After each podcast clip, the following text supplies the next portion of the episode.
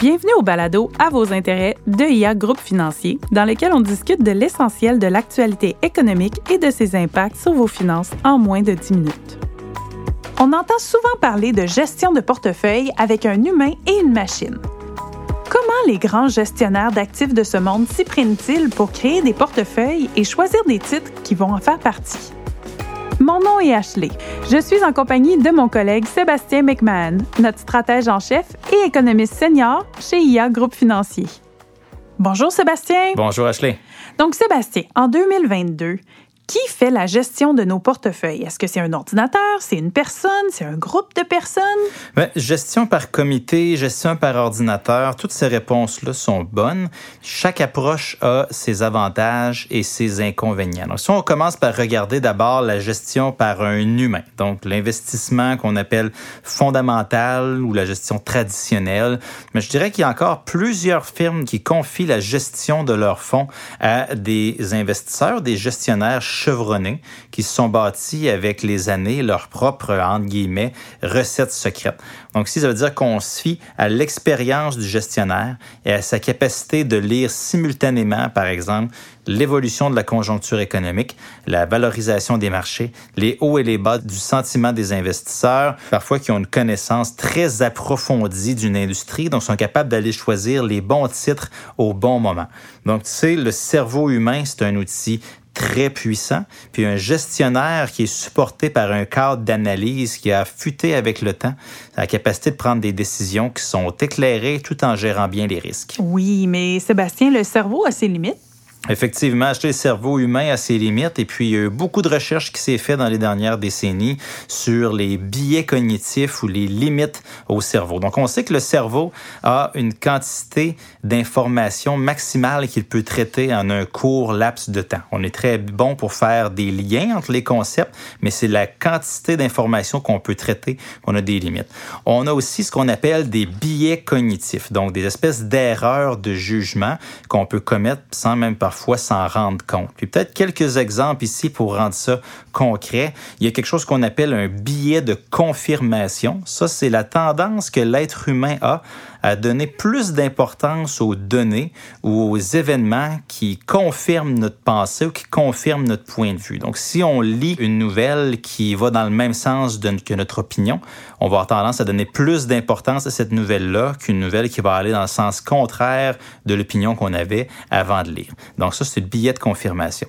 Billet de représentativité, ça veut dire porter un jugement qui est basé sur l'information qu'on possède dans le moment même si on sait très bien que l'information qu'on possède, ça peint probablement pas un portrait complet d'une situation ou d'un enjeu. Un autre billet, c'est un billet de disponibilité. Donc, on donne plus d'importance à l'information qui nous vient rapidement en tête et moins à la nouvelle information quand on va creuser un peu plus loin le problème. Puis finalement, il y a bien sûr l'effet d'entraînement. Donc, la tendance à vouloir demeurer près du consensus, près du troupeau, hein, puis à embarquer dans des mouvements de foule par peur de rester derrière. Donc, des billets cognitifs comme ça, il y en a plusieurs. Il y a beaucoup de littérature sur le sujet. C'est vraiment de la psychologie appliquée à l'investissement.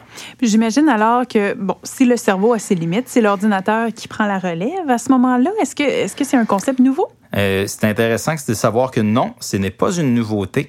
Et en fait, euh, le pionnier à l'origine des stratégies d'investissement quantitative, c'est un certain mathématicien français au du nom de Louis Bachelier, dont la publication de sa thèse de doctorat remonte à l'année 1900. Donc, euh, hmm. les applications ont évolué beaucoup depuis, mais c'est pas un concept qui est nouveau.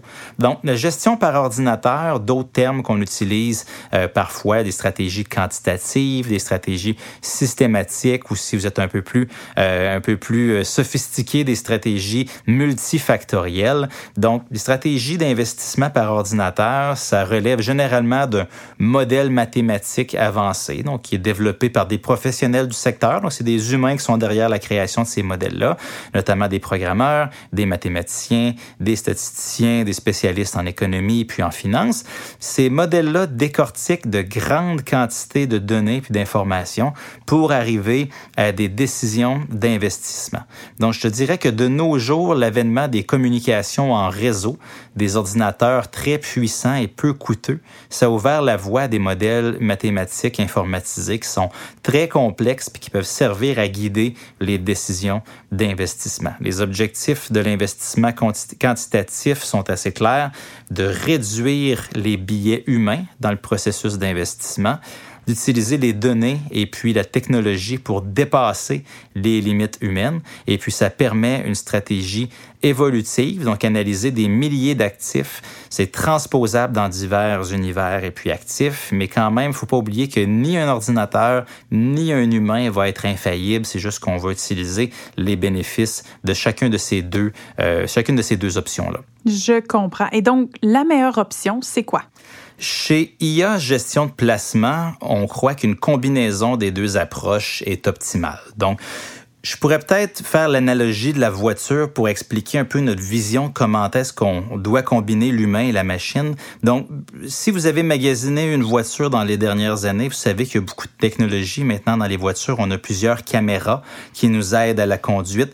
Pour les angles morts, par exemple, on a un régulateur de vitesse. Donc, on a beaucoup d'outils qui sont là pour dégager le cerveau humain pour qu'on puisse se concentrer sur la route devant nous. Donc, si euh, la route est belle, on va avoir tendance à faire confiance à nos outils, mais s'il y a une tempête de neige qui frappe, le réflexe humain, c'est beaucoup de fermer ces outils-là. L'être humain met les deux mains fermement sur le volant, prend le contrôle et puis jusqu'à temps qu'on ait la route qui se dégage à nouveau, puis on va pouvoir commencer à faire confiance euh, à nos outils d'aide. Donc c'est un peu la même façon qu'on voit euh, la combinaison des deux. Il y a des environnements où on pense que l'ordinateur peut nous aider à euh, nous dégager du temps, nous dégager l'esprit, puis pouvoir prendre des décisions d'investissement à notre place. Mais quand il y a de la volatilité qui frappe sur les marchés, on a tendance à plus remettre les deux mains sur le volant. C'est plus l'humain qui va reprendre le contrôle des portefeuilles. Donc, les avantages de chacun, bien les marier ensemble, on pense que c'est ça la bonne façon d'investir en 2022.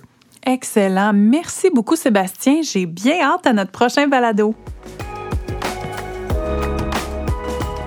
Vous avez aimé cet épisode et vous aimeriez en apprendre davantage sur l'actualité économique?